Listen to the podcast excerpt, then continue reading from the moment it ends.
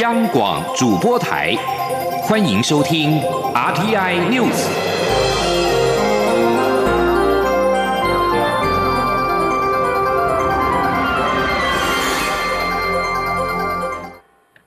各位好，我是主播王玉伟，欢迎收听这节央广主播台提供给您的 RTI News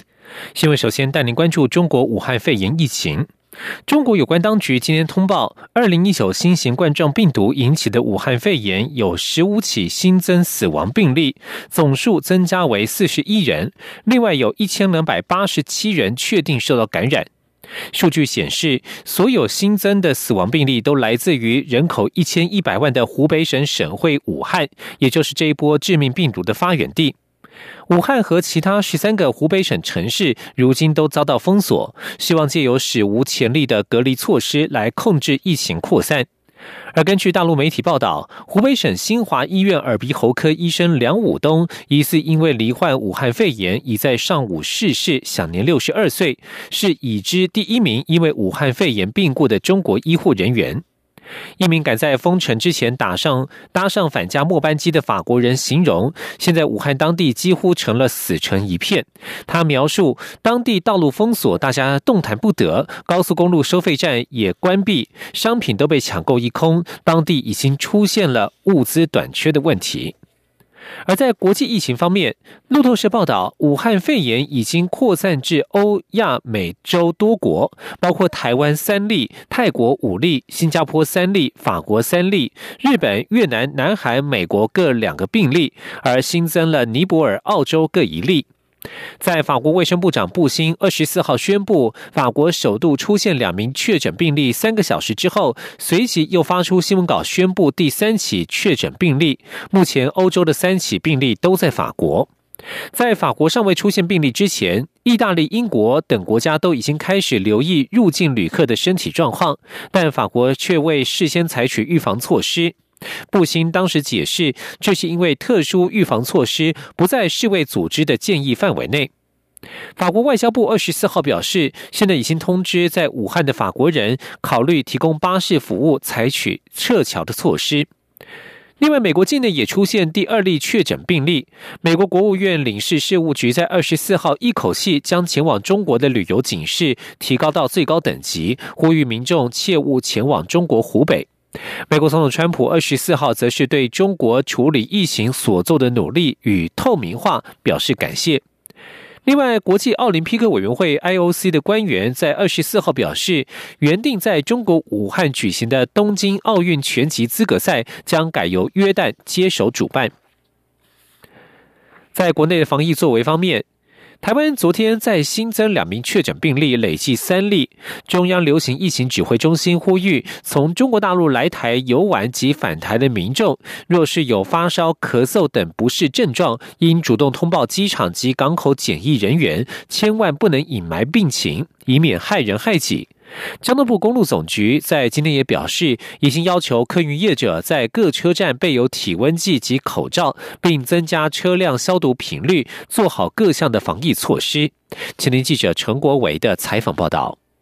中央流行疫情指挥中心二十四号宣布，台湾新增两起中国武汉肺炎确诊病例，一例为武汉返台五十多岁的男性台商，另一例是从武汉来台旅游，也是五十多岁的女性陆客。为了防范疫情扩散，台湾已禁止旅行社出团到中国，并暂停接待中国观光客来台。中央流行疫情指挥中心指挥官、卫生福利部部长陈时中表示，如果有发烧等症状，及时通报，及时。就诊才是对众人最好的保护。大家以前都有一点错误的印象，以为被隔离就会怎么样，以为被隔离没有。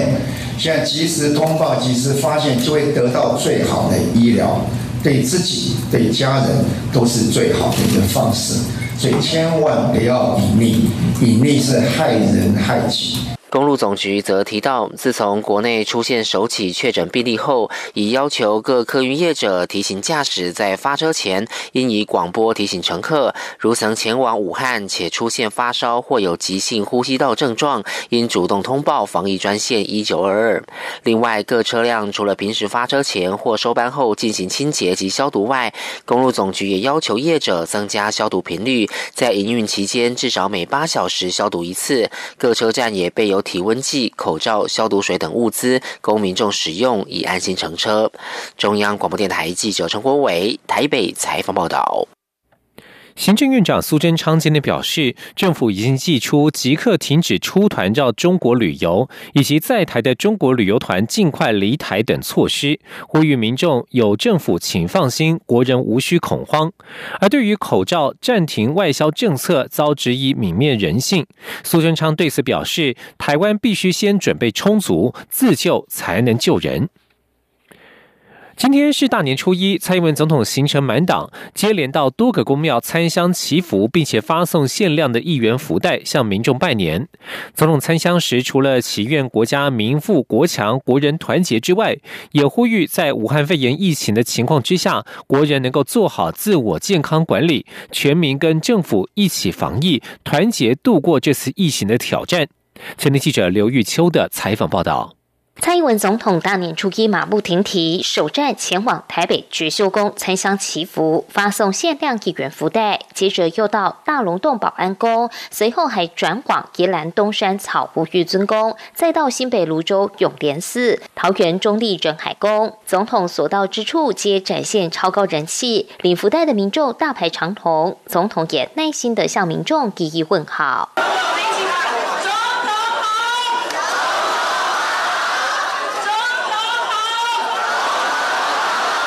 蔡总统在觉秀宫参香时，除了祝福大家新年快乐、一切顺利外，也谢谢大家的支持，让二零二零总统大选顺利落幕，他得以顺利连任。同时，总统也强调，新的一年政府会继续拼经济，继续守护主权，继续做改革，呼吁国人要团结，全民跟政府一起防疫，团结度过武汉肺炎的挑战团结一致，面对我们很多的挑战，让国家能够更强大，让人民能够更富裕。那么，我们也希望在这一次呃这个武汉呃肺炎的呃疫情的情况下，大家能够做好自我的健康呃管理。那么，我们一起来度过这个呃挑战。总统也透过脸书发文指出，除夕撞钟祈福后就是大年初一了。新的一年，他会继续带领执政团队为台湾人民的尊严、安全、幸福一起打拼。总统并说，选举过后，大家也应该放下对立，团结彼此，才有办法应应台湾未来的挑战。尤其面对新型冠状病毒疫情，有许多防疫相关人员牺牲了和家人团聚的时间，在年节里加班应变。他也特别谢谢这些同仁的辛劳。中央广播电台记者刘秋采访报道。蔡总统到多个宫庙参香祈福，也吸引了不少的观光客。而台湾的寺庙展现独有的文化风情，不仅是国内旅客，外国观光客到台湾也几乎都会到各地的寺庙参观。为了让国际友人也能够轻松体验，内政部推动英语友善寺庙。目前全台已经有三十五家寺庙完成了设置双语的签诗以及英语友善环境，让外国游客也能够看懂签诗，了解各家寺寺庙的文化。前天央广记者刘品熙的采访报道。内政部表示，台湾各地的宗教文化非常具有特色。春节连假，除了国人会到寺庙走春、参加祈福点灯、敲响平安钟等活动，近年来也有越来越多国际观光客参与台湾春节的宗教文化活动。因此，内政部特别推动英语友善寺庙，包括参拜流程、环境简介等都有英语翻译，就连签诗也都有英语版。让国外观光客能够轻松体验。内政部民政司副司长郑英宏说：“今年呢，也有越来越多的国际观光客参与我们春节的宗教文化活动，所以内政部特别推动的英语友善寺庙，让外国人士可以借由英语的寺庙严格神奇简介、参拜的流程，还有环境的介绍等等，了解各家寺庙的文化。”也可以借由英语的求签的流程，还有签诗，探索宗教传统的文化精髓。内政部指出，今年除了将继续拓展英语友善寺庙外，也将办理相关系列活动，例如寺庙中英文解说体验。寺庙快闪任务等，希望借此拓展台湾宗教文化的国际能见度。内政部也呼吁，随着生活品质及公民意识提升，希望大家参加宗教活动时也能与时俱进，减量使用香品、纸钱，并使用环保金炉，减少燃烧所造成的有害物质。举办仪式活动时，也请顾及周遭邻居的安宁，共同营造更优质的宗教友善环境。央广记者刘品熙在台北的采访报道。大年初一，国人展开走春的行程，而苏花改今年首度面对廉价车潮。交通部公路总局今天表示，苏花改凌晨两点就开始涌现车潮，苏澳端入口处出现回堵车流，塞车的现象预估晚间才会缓解。交通部公路总局第四区养护工程处交通管理及控制中心主任陈国正上午表示，苏花改全线设计容量每小时最多通行九百辆车次。从今天凌晨两点开始，从宜兰通往花莲的车流就开始涌现，每小时超过七百辆车次。凌晨四点起，每小时更超过了九百辆车次。到了清晨七点，每小时已经超过一千辆车次，超过了设计容量。苏花改苏澳段在上午车流已回堵约三公里长，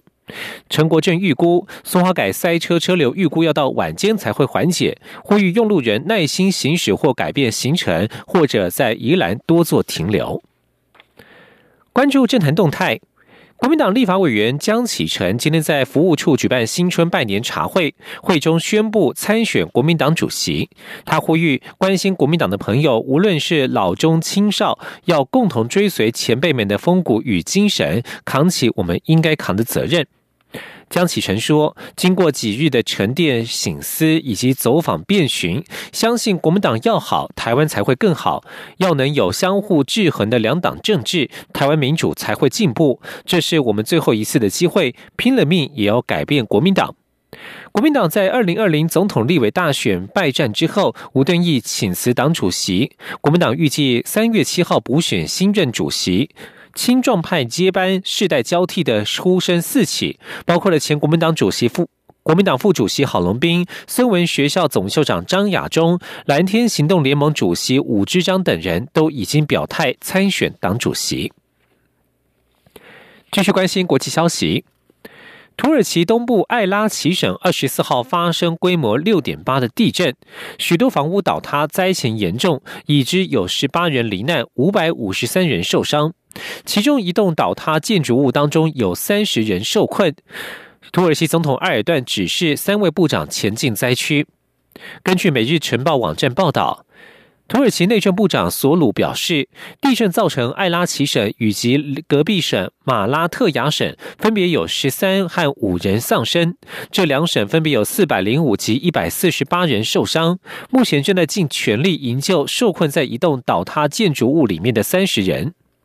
土耳其灾害与应变管理署表示，地震造成许多建筑物倒塌。近来与土耳其关系不睦的希腊外长邓迪亚斯二十四号晚间也致电土耳其外长卡夫索格鲁，就人员罹难致哀，并表达若有需要，希腊将提供救灾。